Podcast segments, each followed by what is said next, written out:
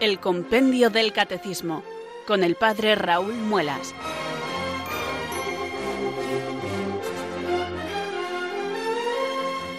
Muy buenas tardes, queridos oyentes de Radio María. Son las 4, las 3 en Canarias. Aquí comienza una nueva edición del Compendio del Catecismo. Reciban desde Talavera de la Reina un saludo muy cordial del Padre Raúl Muelas, que un día más eh, les habla desde estos micrófonos de Radio María, la radio de la Virgen, la fuerza de la esperanza. Sed todos bienvenidos.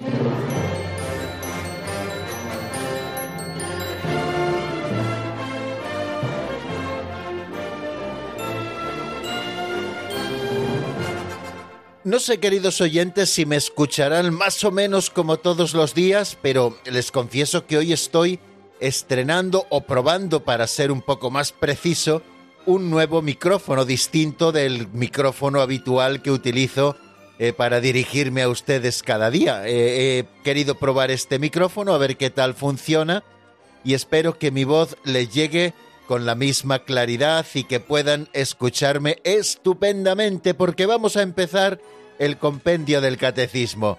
Ya saben, queridos amigos, que todas las tardes, de lunes a viernes, esta semana lo haremos de martes a viernes porque ya saben que ayer no pudimos tener programa, cedimos nuestro espacio para esa campaña de mayo tan necesaria en Radio María, pero hoy ya nos incorporamos al trabajo habitual y ya tenemos el compendio del catecismo en la mano y le tenemos además abierto por la página que corresponde, que si ustedes recuerdan será la página 73 al final y la página 74. Allí repasaremos lo que vimos en nuestro último programa y también avanzaremos en el estudio de nuevos temas a propósito de este artículo que estamos estudiando. Creo en la Santa Iglesia Católica, que así es como reza efectivamente en el credo apostólico.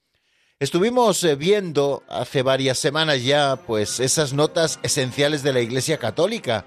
La Iglesia que es una, que es santa, que es católica y que es apostólica. Además, en este domingo pasado, en la lectura dominical donde se nos narraba un poco la controversia entre los judaizantes y los no judaizantes, es impresionante cómo Pablo y Bernabé acuden a la autoridad de los apóstoles a Jerusalén para que sean ellos los que con autoridad diriman aquella controversia que estaba surgiendo en el seno de aquella comunidad primitiva y cómo los apóstoles con el Espíritu Santo toman una decisión que es vinculante para toda la Iglesia. También en ese pequeño gesto, queridos amigos, nos damos cuenta cómo la Iglesia es apostólica.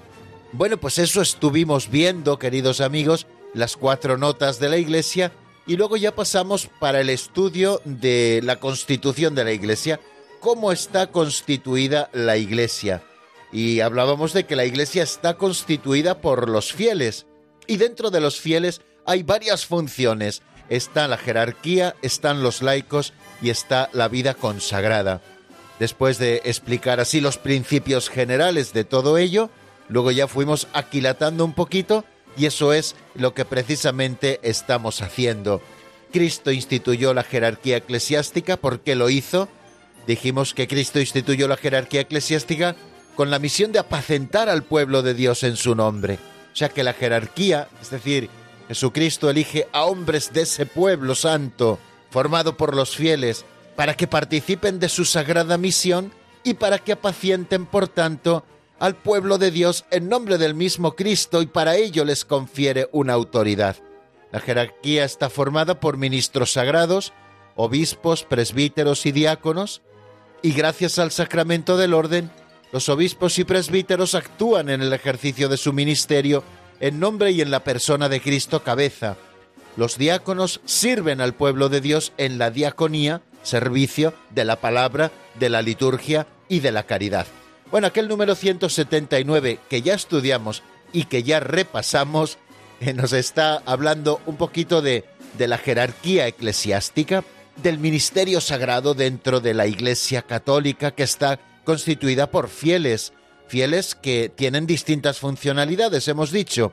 Por una parte está la jerarquía, por otra parte están los laicos, por otra parte la vida consagrada, pero no como tres tipos de cristianos, sino solamente hay un tipo de cristianos que son los bautizados, incorporados a Cristo por el bautismo y que participan de la función regia, sacerdotal y profética de Jesucristo, cada uno según su propio modo. Pero bueno, pero todos somos fieles, un solo tipo de cristianos, los fieles, los bautizados. Y luego hay una diferenciación en cuanto a la funcionalidad, ¿no? Jerarquía, laicos y vida consagrada. Bueno, pues estamos efectivamente con la jerarquía eclesiástica. Pero bien, antes de entrar a repasar lo que estuvimos viendo en nuestro último programa, me ha parecido propicio volver a recordar por qué Cristo instituye la jerarquía eclesiástica, el ministerio sagrado, para ahora poder repasar ya cuando llegue su momento los números 180 y 181. Pero ya se dan cuenta de que hemos empezado a hablar, ya llevamos como seis minutos hablando, y sin embargo no hemos hecho lo más importante. Luego todos estos seis minutos previos casi casi que no valen, porque lo primero y principal es rezar, elevar nuestra plegaria al Señor y pedirle al Espíritu Santo que venga sobre nosotros, que nos ilumine con su fuerza, que nos fortalezca también con su gracia para que podamos perseverar fieles en esta tarea de buscar la verdad en el catecismo de la Iglesia, en nuestro libro de texto en concreto, que se titula Compendio del Catecismo de la Iglesia Católica, pues como bien conocen es un resumen del catecismo que nosotros solemos llamar, para distinguirle de este catecismo mayor, pero que en realidad se titula Catecismo de la Iglesia Católica. Vamos a rezar invocando al Espíritu Santo. Ven Espíritu Santo, llena los corazones de tus fieles y enciende en ellos el fuego de tu amor. Envía, Señor, tu Espíritu que renueve la faz de la tierra. Oh Dios, que llenaste los corazones de tus fieles con la luz del Espíritu Santo, concédenos que, guiados por el mismo Espíritu, sintamos con rectitud y gocemos siempre de tu consuelo. Por Jesucristo nuestro Señor. Amén.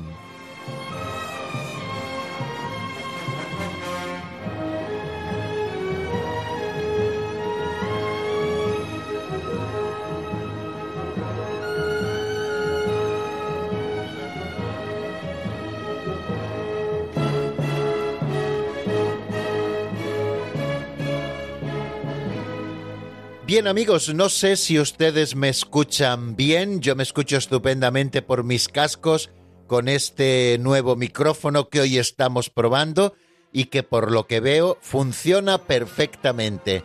Es un micrófono más sencillo que el que yo suelo utilizar, que es un micrófono emblemático, sobre todo para la radio, pero hoy me apetecía probar este micrófono y que ustedes también lo probaran conmigo y espero que como les comentaba, bueno, pues les esté llegando perfectamente bien la voz y que ustedes me puedan escuchar también perfectamente, porque llega el momento de las pinceladas de sabiduría.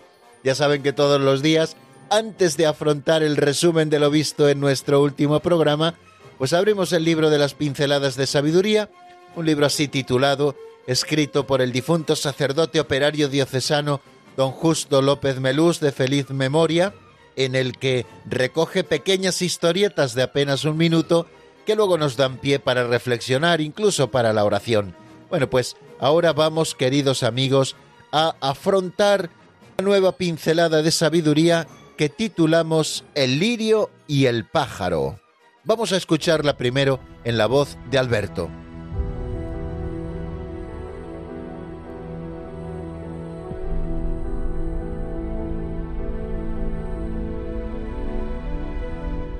El lirio y el pájaro. Érase una vez un precioso lirio que vivía feliz a la orilla de un arroyo, hasta que llegó un pájaro malo que empezó a burlarse de él porque no podía moverse y por su pequeñez, comparado con el lirio imperial que él conocía. El pobre lirio empezó a angustiarse y a envidiar la libertad del pájaro y la superioridad del lirio imperial. Un día trazaron un plan. El pájaro le quitó las raíces al lirio para trasladarlo al lugar donde crecía el lirio imperial. Pero, qué pena, mientras lo trasladaba, el lirio se secó. No quiso aceptarse como era y se perdió. Allí donde nos siembran es preciso saber florecer. No podemos ver las estrellas que queremos, sino las que tenemos encima. Si de noche lloras por el sol, no verás las estrellas. No esperes a que puedas mandar tu luz a lo lejos, alegra e ilumina el rincón donde vives.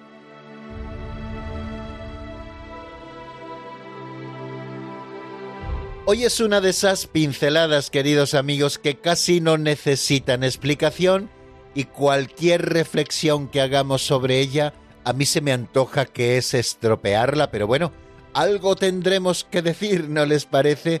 Bueno, es la historia del lirio y del pájaro. Una historia que tantas veces, desgraciadamente, se repite en la vida de las personas. Todos hemos sido adornados con determinadas cualidades que forman parte de nuestra forma de ser y que forman parte también de nuestro encanto. Si todos tuviéramos las mismas cualidades, si todos fuéramos exactamente iguales, si todos fuéramos unos fotocopias de los otros, esto sería aburridísimo. Pero precisamente porque Dios es todo lo contrario al aburrimiento, a cada uno nos da unas cualidades y a cada uno nos hace diferentes. Lo importante es que cada uno de nosotros sepamos aceptarnos como somos. A veces arrastramos esos complejos tan propios de la adolescencia en los que parece que nos avergonzamos de nosotros mismos y que las cualidades que tienen los otros son más apetecibles y más gustosas que las que yo tengo. Y empezamos a tener complejos de inferioridad y luego ya saben que los complejos de inferioridad salen o se manifiestan de la manera más imprevista, cada, en cada uno de una manera diferente. Qué importante es saber aceptarse como cada uno de nosotros somos y no querer ser como los otros, ¿no? Esa espiritualidad ojalatera que decimos tantas veces, ojalá yo fuera más alto, ojalá yo fuera más rubio, ojalá yo supiera cantar mejor, ojalá el Señor me hubiera dado más cualidades para la oratoria, ojalá tuviera más capacidad de estudiar, ojalá fuera más constante, ojalá, ojalá, ojalá, y en esas ojalatas al final perdemos todo el tiempo del mundo y perdemos también la categoría y no nos empleamos en empeñar eso que somos y esas cualidades que Dios nos ha dado en hacer fructificar este mundo.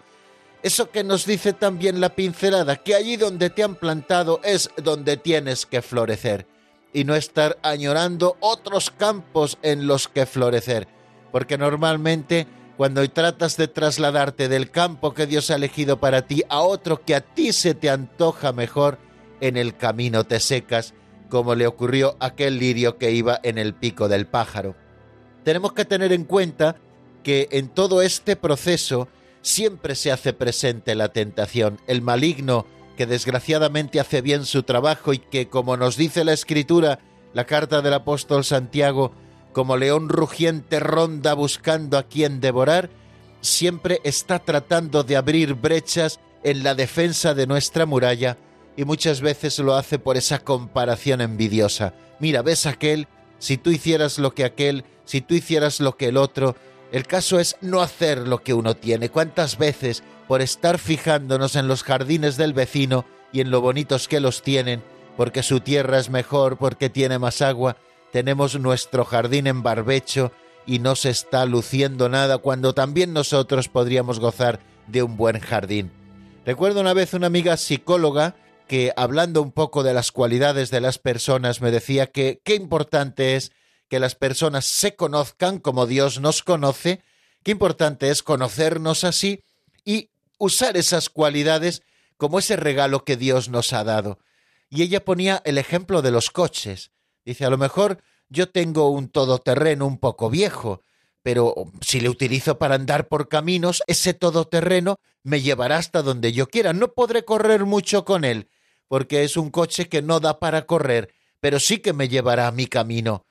Otros a lo mejor tienen un coche deportivo de esos que son muy bajitos, pero si ese coche lo utilizan para ir por la carretera, pues evidentemente les permitirá ir a buena velocidad y el coche se agarrará muy bien a la carretera y será muy seguro. Lo que no tenemos que pretender es usar un coche de carreras bajito para meterlo por un camino, porque seguramente no avance ni 20 metros porque en, en, el primer bache se quedará atascado. Y lo que tampoco tendremos que pretender es usar un Land Rover un poco antiguo para correr mucho por una carretera, porque es un coche que no corre mucho, Cada uno está hecho para lo que está hecho. Y lo importante es saber para qué estamos hechos nosotros y para qué pueden servir nuestras cualidades, para que allí donde estemos sembrados podamos florecer. No esperes a que puedas mandar tu luz a lo lejos, querido amigo. Alegra e ilumina el rincón donde vives. Ya verás qué felicidad van a recibir aquellos que te rodean y qué feliz te sentirás tú mismo.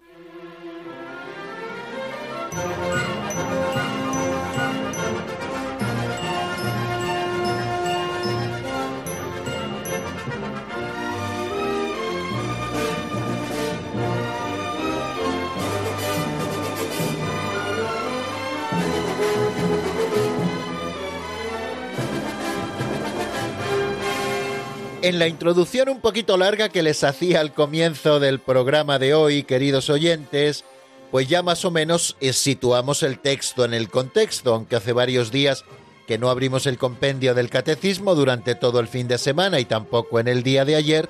Bueno, pues más o menos ya nos hemos puesto al día. Estamos estudiando por quién está formada la Iglesia y qué tipos de funciones existen en la Iglesia o de ministerios, qué manera tan bonita de llamarlo, la palabra minister, ministerio, significa servicio, servidor. Bueno, pues ¿qué servicios existen en la Iglesia? En esa única categoría de cristianos que hemos dicho que somos todos, porque así lo titula también este epígrafe del compendio. Los fieles. Hay un tipo de cristianos, los fieles, los que estamos bautizados, y luego dentro de ese tipo de cristianos hay distintas vocaciones, distintos carismas, distintos ministerios para los que Dios habilita, o bien con el sacramento del orden sacerdotal para los ministros sagrados, o bien a través de el regalo de los consejos evangélicos vividos para aquellos que quieren vivir en la vida consagrada, o a través también de la gracia de la vocación en la santidad en el mundo para los laicos que transforman las realidades temporales según Dios y que también en la Iglesia son una inmensa mayoría el ejército maravilloso de los laicos que en este mundo santifican todos los rincones de la existencia, de la existencia propia y de la existencia también de aquellos lugares por los que se mueven. Bueno, todos llamados a la santidad por esa común llamada que todos tenemos por ser fieles, por haber sido incorporados a Cristo por el bautismo. Bueno, dijimos quiénes son los fieles, cómo está formado el pueblo de Dios que por institución divina existen ministros sagrados, existen también eh, laicos y existen también, tanto de los ministros sagrados como de los laicos, algunos que de manera especial se consagran a Dios por la profesión de los consejos evangélicos, que son la castidad en el celibato, la pobreza y la obediencia. Y empezamos a estudiar por qué Cristo instituyó la jerarquía eclesiástica, lo hemos dicho hace apenas un ratito.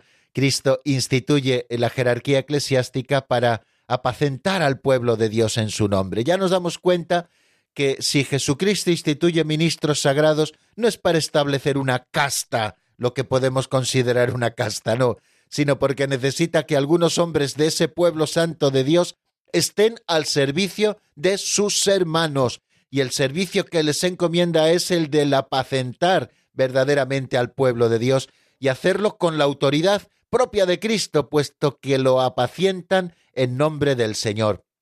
Nunca un pastor de la Iglesia se apacienta a sí mismo. Recuerden las palabras del profeta, ay de los pastores que se apacientan a sí mismos, ¿no?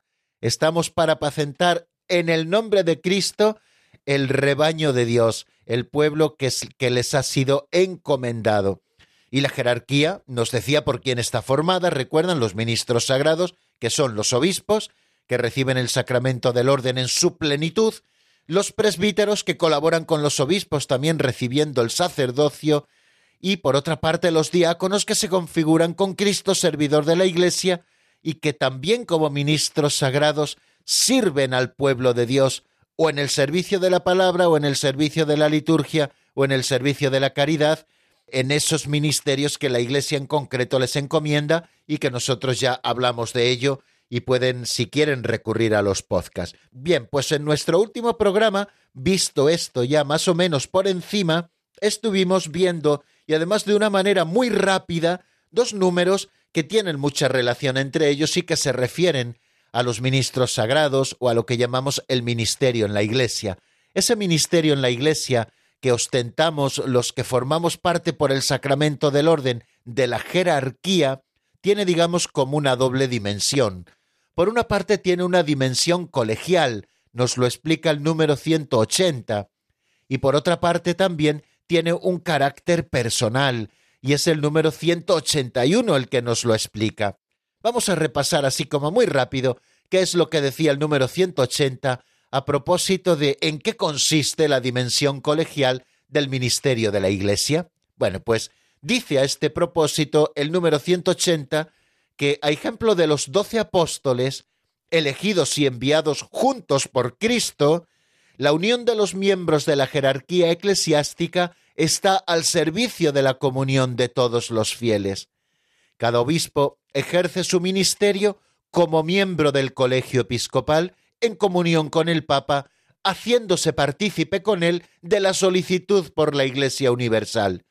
Los sacerdotes ejercen su ministerio en el presbiterio de la Iglesia particular, en comunión con su propio obispo y bajo su guía. Como ven, de esta manera expresa el compendio del catecismo esa dimensión importantísima colegial del ministerio en la Iglesia, algo que parte de la propia naturaleza sacramental del ministerio eclesial. Eh, Cristo lo ha confiado de una determinada manera, y por eso nos habla al principio del ejemplo de los doce apóstoles. Ellos fueron elegidos y enviados juntos por Cristo. Cristo les constituye como si fueran un colegio, de hecho, ah, si ustedes leen el Nuevo Testamento, se habla constantemente de los doce, es decir, un grupo significativo, constituido, eh, unido también por una misión y por un envío y por una elección. El Señor les elige y les envía juntos, ¿no? Y ese ejemplo de los doce apóstoles es el que debe iluminar también la unión que existe entre los miembros de la jerarquía eclesiástica, es decir, los miembros de la jerarquía eclesiástica, especialmente hablamos ahora de los obispos, están unidos en comunión para servir precisamente a la comunión de todos los fieles. Y cada obispo, aunque ejerza su ministerio en una diócesis concreta o en un oficio concreto, si es un obispo que, por ejemplo, trabaja en la curia romana, o si es un obispo auxiliar de otra diócesis que está colaborando eh, con otro obispo diocesano en el pastoreo de una iglesia particular en concreto, pero bueno, pero cada obispo ejerce su ministerio no de una manera individual, así como si fuera un francotirador que se le encomienda una cosa y se le lanza para que él solo lleve adelante ese cometido. No, no, nos lo dice muy claro este número 180 y la doctrina también de la Iglesia. Cada obispo ejerce su ministerio como miembro del colegio episcopal igual que existía el colegio de los doce, constituido como un colegio, es decir, como un grupo constituido y querido así por Cristo, así existe también el colegio episcopal, que es el heredero, el sucesor de ese colegio de los apóstoles, ¿no? Bueno, pues cada obispo ejerce su ministerio como miembro de ese colegio episcopal y además con una nota que es característica y muy importante, en comunión con el Papa no existe colegio episcopal si no existe comunión con Pedro. Quiere decir que quien preside el colegio episcopal es el obispo de Roma, el sucesor de San Pedro, que luego más tarde seguramente, no sé si hoy nos dará tiempo, sí, sí, hoy nos dará tiempo, nos tiene que dar tiempo por lo menos a verlo, nos asomaremos a cuál es la misión del Papa, del sucesor de San Pedro. Bueno, pues cada obispo ejerce como miembro del colegio episcopal su ministerio y lo hace en comunión con el Papa.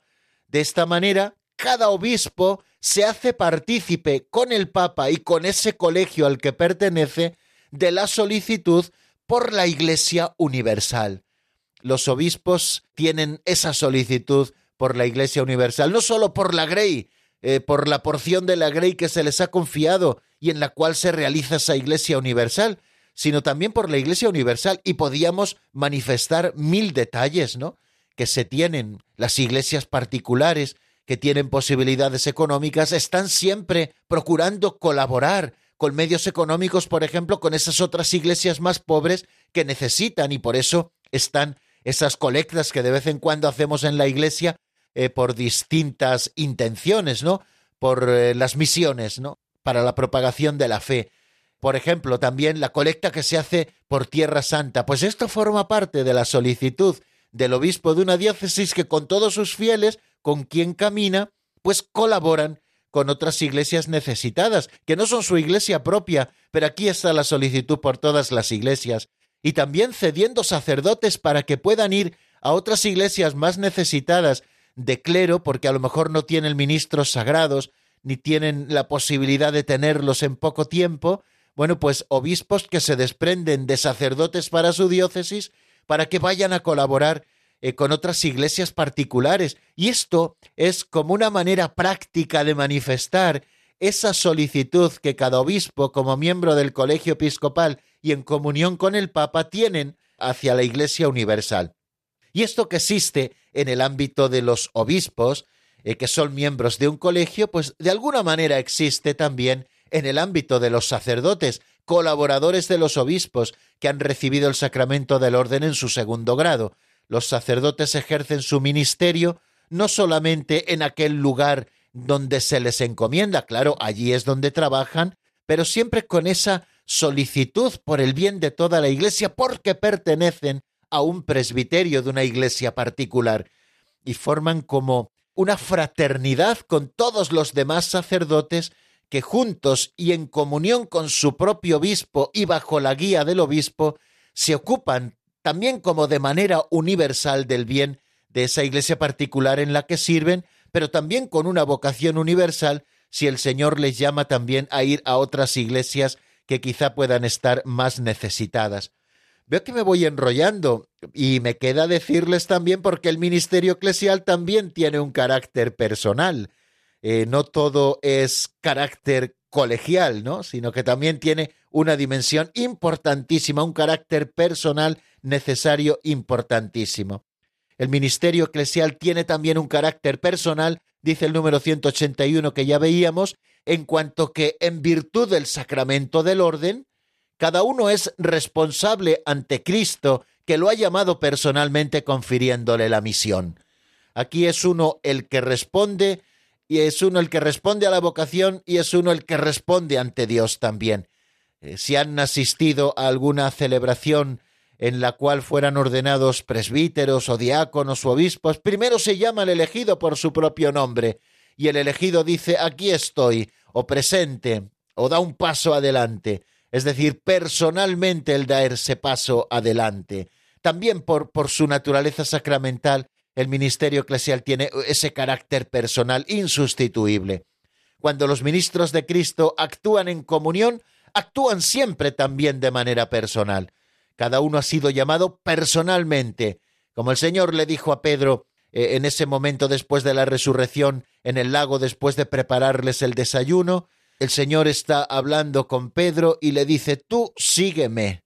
Es decir, para ser en la misión común testigo personal que es personalmente portador de la responsabilidad ante aquel que da la misión, que actúa en persona Cristi en favor de las personas. Por eso el sacerdote, cuando eh, administra el sacramento del bautismo, dice, yo te bautizo en el nombre del Padre y del Hijo y del Espíritu Santo.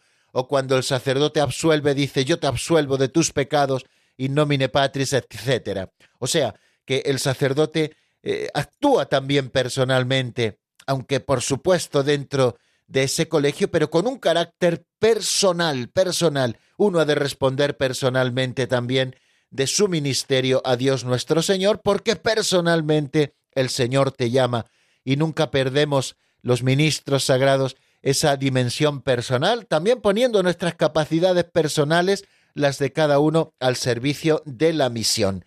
Bueno, pues ya hemos repasado un poquito el carácter personal y la dimensión colegial del ministerio, sobre todo de los obispos, que forman un colegio, el colegio episcopal, ya nos referiremos a él si Dios quiere, y es momento de detenernos un ratito para repasar mentalmente lo que hemos visto, mientras escuchamos una canción titulada Mi verdad y mi consuelo, sacada del álbum Mi eterno destino.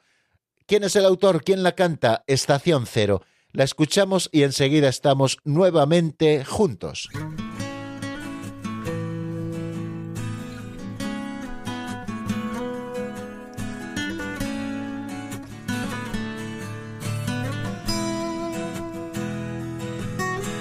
Buscado mil respuestas entre sueños de concreto, mas sabiendo que eres tú mi verdad y mi consuelo, inventando mil excusas, evitando ser sincero, mas aún estás ahí como fiel amigo eterno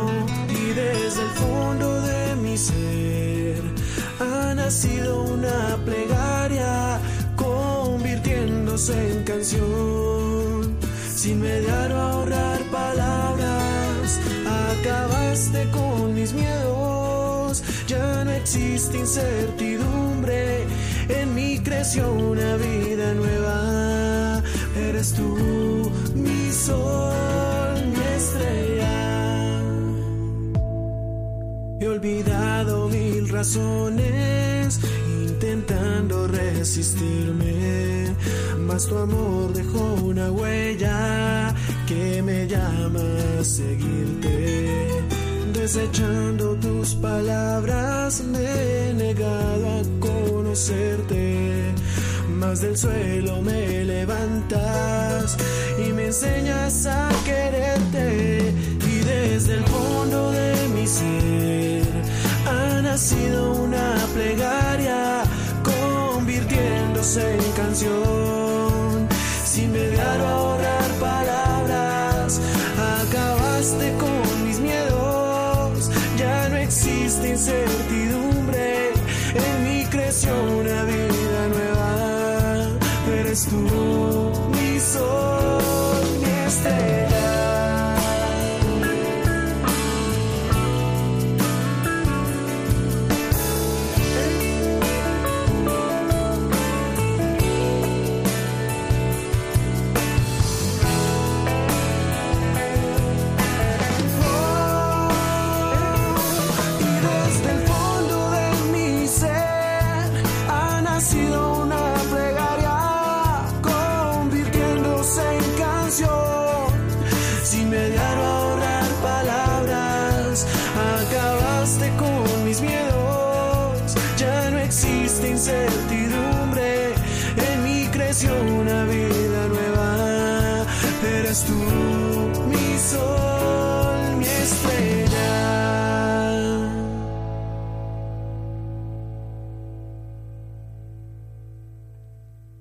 Están escuchando el Compendio del Catecismo con el Padre Raúl Muelas.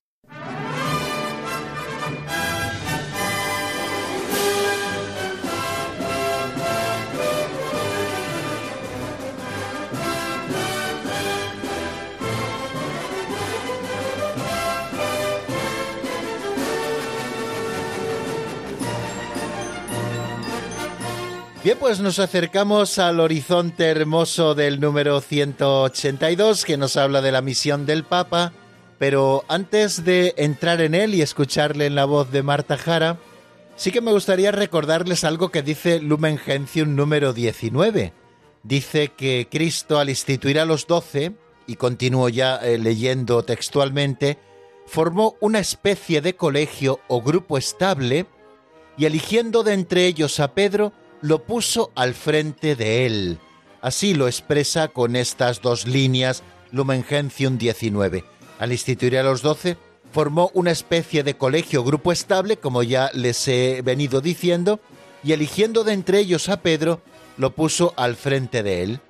Y así como por disposición divina, también leemos en Lumen Gentium 22, San Pedro y los demás apóstoles forman un único colegio apostólico, por análogas razones, están unidos entre sí el romano pontífice, sucesor de Pedro, y los obispos, sucesores de los apóstoles. Bien, eh, creo que es bueno que tengamos eh, a la vista estos dos conceptos antes de eh, empezar a estudiar cuál es la misión del Papa. Es decir, existe el colegio episcopal, que es el conjunto de todos los obispos ordenados en la sucesión apostólica, que están en comunión con el Papa y formando un solo colegio con él, no puede existir colegio episcopal sin el Papa, y también la misión eh, del Santo Padre, que es el sucesor de Pedro, igual que en el grupo de los doce eligió a Pedro y lo puso al frente del grupo, en el colegio de los apóstoles el Señor ha elegido al sucesor de Pedro, al que ha puesto al frente de ese colegio de los obispos. Bien, pues ahora sí que estamos yo creo que en condiciones, queridos amigos, de escuchar el 182 que se pregunta cuál es la misión del Papa. Vamos a hablar del Papa al que creo que queremos todos. Queremos mucho al Papa Francisco. Queremos también a Benedicto, que como Papa emérito todavía sigue colaborando con el Papa Francisco, rezando y ofreciendo su vida por la Iglesia, y también supongo que dando sus buenos consejos y su luz. Y también quisimos mucho al Papa Juan Pablo II, y quisimos mucho al Papa Juan Pablo I, aunque nos duró tan poco, y quisimos mucho también antes a Pablo VI, y yo nací ya en tiempos de Pablo VI, pero antes a Juan XXIII se le había querido enormemente, no digamos a Pío XII. Bueno, y así podemos ir sucesivamente hacia atrás y vemos que todos los papas han sido queridos. ¿Por qué? Porque eran más altos, más guapos, más listos, hablaban mejor, hablaban peor. No, en primer lugar, los papas son queridos por la misión que desempeñan en la Iglesia, y el pueblo cristiano que reconoce esa misión, pues quiere mucho a los papas porque es una misión de servicio al Señor. De hecho, los papas muchas veces, antiguamente, y creo que ahora todavía lo hacen, firman a veces los documentos diciendo servus servorum Dei, es decir, siervo de los siervos de Dios. O sea que el Papa se autocalifica y recibe el título de ser el siervo de los siervos de Dios, es decir, el que está al servicio de todos los que están al servicio de Dios. Fijaros qué título tan bonito y creo que tan gráfico de lo que es el Papa y de lo que hace que el Papa sea tan querido. Nosotros les queremos por lo que son y además también, aparte de eso, les queremos ya afectivamente a ellos personalmente, pues porque encarnan esa misión tan maravillosa que el Señor pone sobre sus espaldas, que es muy pesada, que es muy pesada, y que llevan adelante todo siempre con esa sonrisa. Bueno, vamos a ver qué es lo que nos dice el 182 sobre cuál es la misión del Papa.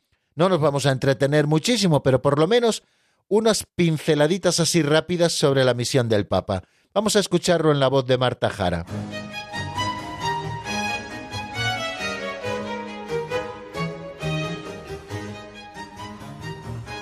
Número 182. ¿Cuál es la misión del Papa?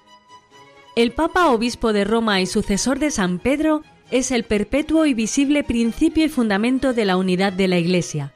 Él es el vicario de Cristo, cabeza del Colegio de los Obispos y pastor de toda la Iglesia sobre la que tiene por institución divina la potestad plena, suprema, inmediata y universal.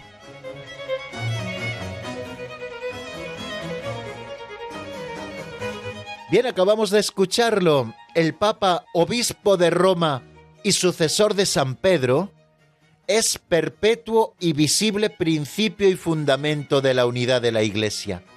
Es el vicario de Cristo, cabeza del colegio de los obispos y pastor de toda la Iglesia, sobre la que tiene por institución divina la potestad plena, suprema, inmediata y universal. Bueno, pues eh, quizá el lenguaje que utiliza para referirse al Santo Padre, primero es un lenguaje descriptivo de quién es el Papa y después usa un lenguaje jurídico para que nosotros podamos comprender cuál es esa potestad que sobre la Iglesia Universal tiene el sucesor de San Pedro, en este caso el Papa Francisco. Bueno, lo primero que nos dice, como hemos visto en el 182, es que el Papa es el obispo de Roma y sucesor de San Pedro. ¿Por qué la figura del Papa está vinculada a Roma? Bueno, pues porque fue la diócesis de San Pedro. En ella, aquel que había recibido un encargo especial de confirmar en la fe a sus hermanos y de ser principio de unidad, San Pedro, fue en la sede en la que se estableció, y por aquello de la sucesión apostólica, aquel que sucede a Pedro en su silla es decir, en su sede en la que él eh, fue obispo, también le sucede en toda esa función que Cristo le había encomendado. De manera que el Papa es el obispo de Roma, sucesor de San Pedro, y es el perpetuo y visible principio y fundamento de la unidad de la Iglesia. Por cierto, dijimos, San Pedro al final se traslada a Roma, pero la primera sede en la que él comienza su pastoreo es en Antioquía, si ustedes lo recuerdan, y de allí es donde luego San Pedro se traslada a Roma, ¿no? Y es a la capital del imperio, eh, donde es él el obispo, y desde allí es el perpetuo y visible principio y fundamento de la unidad de la Iglesia. Si ustedes lo recuerdan, hemos estado estudiando eh, hace pues unas semanas, eh, quizá esto lo vimos antes incluso de la Semana Santa, estuvimos estudiando que la Iglesia es una, santa, católica y apostólica, son las notas que distinguen a la única Iglesia de Jesucristo. Y decíamos que la Iglesia es una, es una porque así la ha querido Dios, ha querido que fuera el pueblo en el cual se reunieran todos los pueblos de la tierra. Es decir, que en la unidad de ese pueblo todos los pueblos fueran congregados de todas las razas, las lenguas, las culturas, etc. Bueno, entonces, viendo esto, por definición la Iglesia es una. La Iglesia es una aunque los hombres hayamos tratado de dividirla también con nuestro pecado. Bueno, pues el fundamento perpetuo y visible y el principio de unidad de toda la Iglesia lo ostenta aquel que por voluntad de Cristo recibió esa misión de confirmar en la fe a sus hermanos, que es, en primer lugar, Pedro y después sus sucesores. Es el vicario de Cristo. Es otro título también que se le aplica al Papa. Eh, ¿Quién es un vicario? Un vicario es uno que actúa en nombre de otro.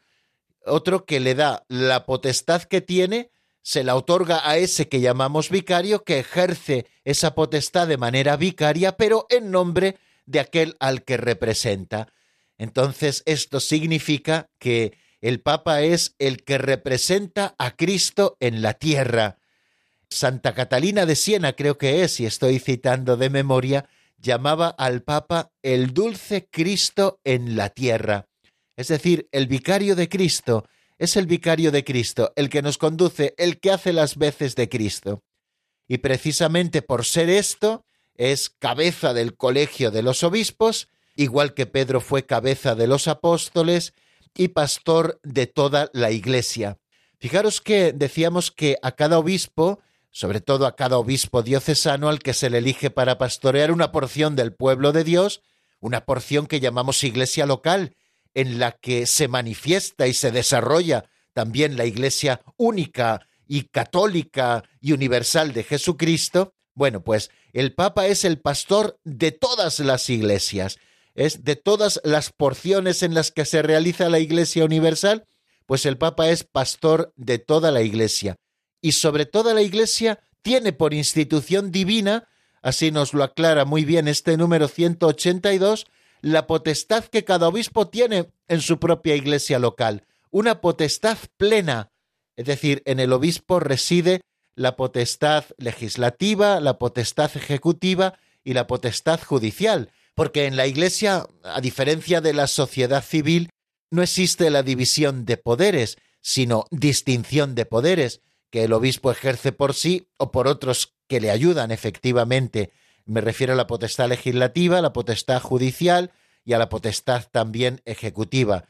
La potestad legislativa la ejerce el obispo por sí, él es el que establece leyes dentro de su ámbito para su diócesis, la potestad ejecutiva la ejerce él también con su curia pastoral que le ayuda en el pastoreo de la Iglesia, y la potestad judicial la ejerce el obispo y también su vicario judicial y los jueces que él nombre para que le ayuden a juzgar o a dirimir las controversias que hay en el seno de la Iglesia y para aplicar también las leyes propias de la Iglesia. Bueno, pues el Papa tiene potestad plena sobre toda la Iglesia. Y no solamente potestad plena, sino potestad suprema, o sea, por encima de la cual no hay ninguna más, por encima de la cual solo está Jesucristo nuestro Señor, Dios nuestro Señor. Es decir, eh, hay una frase en el Código de Derecho Canónico que dice prima sedes anemine judicatur, creo que dice en latín, estoy citando de memoria. La primera sede no puede ser juzgada por nadie, es decir, solamente Dios está por encima porque tiene esa potestad suprema.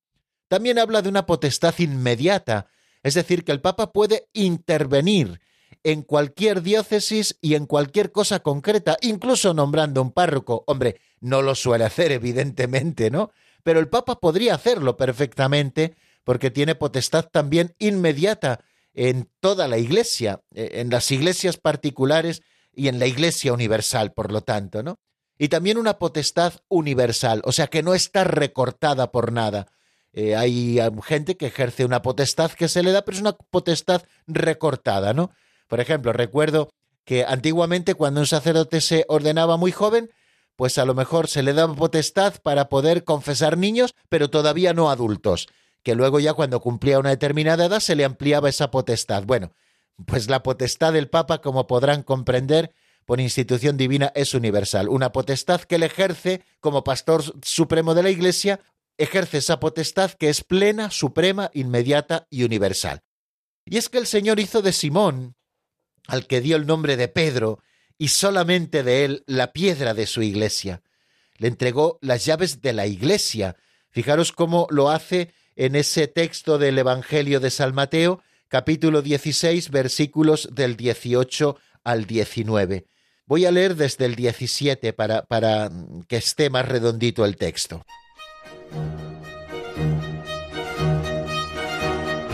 Bienaventurado tú, Simón, hijo de Jonás, le respondió Jesús, porque eso no te lo ha revelado ni la carne ni la sangre, sino mi Padre que está en los cielos. Ahora yo te digo, tú eres Pedro, y sobre esta piedra edificaré mi iglesia, y el poder del infierno no la derrotará. Te daré las llaves del reino de los cielos. Lo que ates en la tierra quedará atado en los cielos, y lo que desates en la tierra quedará desatado en los cielos. Y les mandó a los discípulos que no dijesen a nadie que él era el Mesías.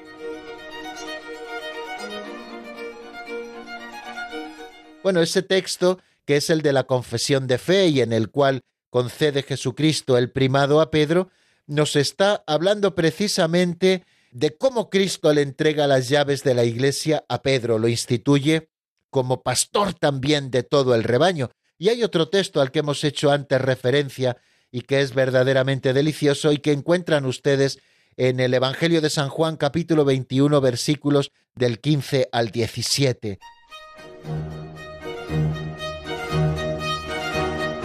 Dice que después de comer, dice Jesús a Simón Pedro, Simón hijo de Juan, ¿me amas más que estos? Él le contestó, sí, Señor, tú sabes que te quiero.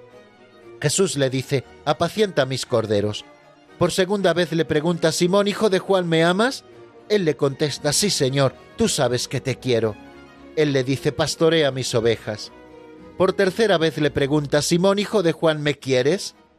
Se entristeció Pedro de que le preguntara por tercera vez, ¿me quieres? Y le contestó, Señor, tú conoces todo, tú sabes que te quiero. Jesús le dice, apacienta mis ovejas.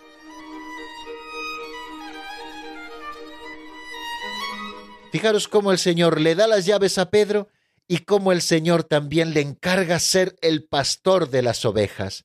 Dice Lumen Gentium 22, consta que también el colegio de los apóstoles unido a su cabeza recibió la función de atar y desatar dada a Pedro. Este oficio pastoral de Pedro y de los demás apóstoles pertenece a los cimientos de la Iglesia y se continúa por los obispos bajo el primado del Papa.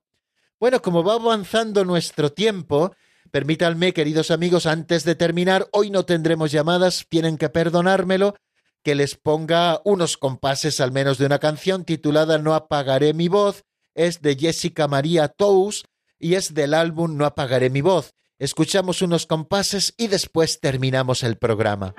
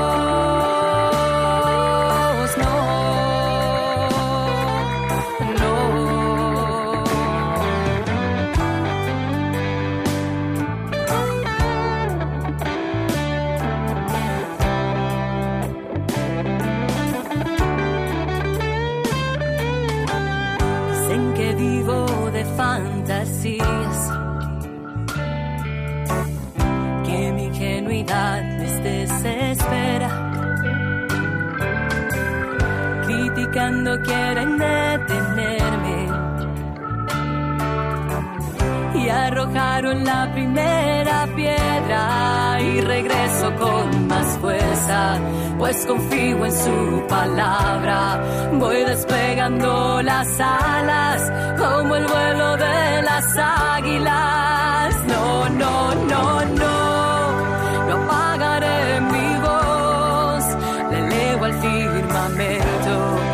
Es mi agradecimiento.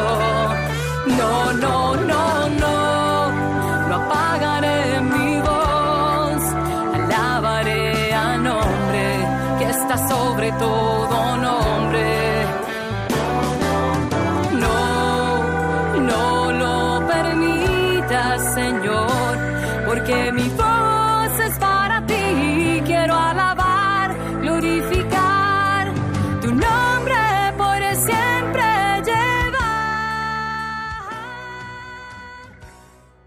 Están escuchando el Compendio del Catecismo con el Padre Raúl Muelas.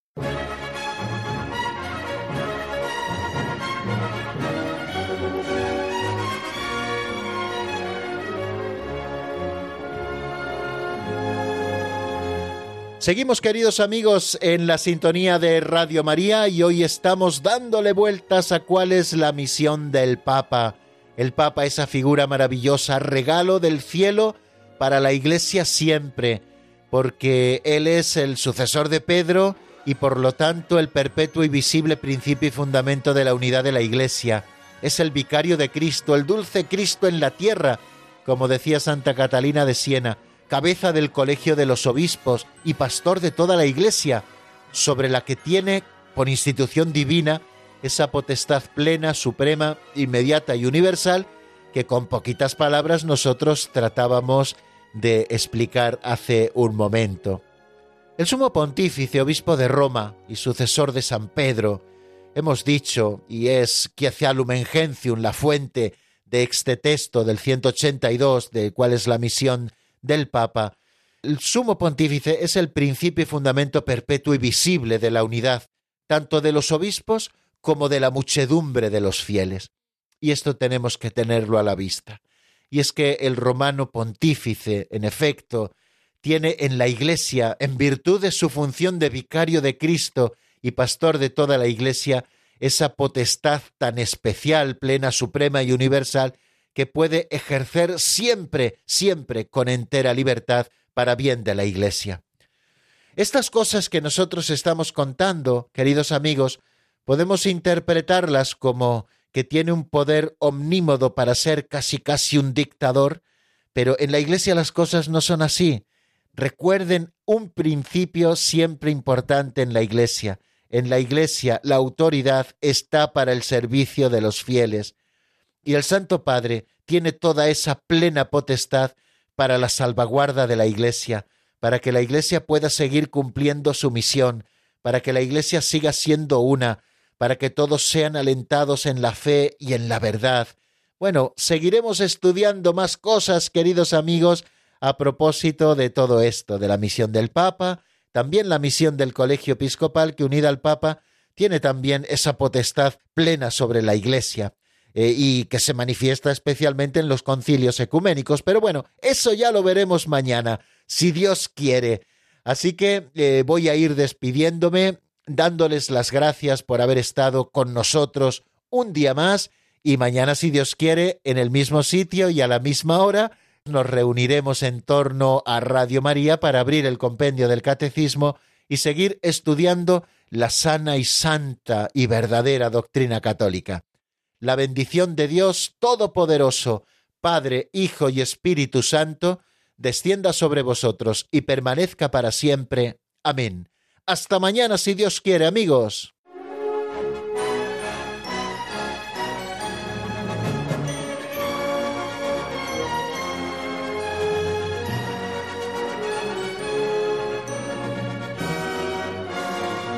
El Compendio del Catecismo con el Padre Raúl Muelas.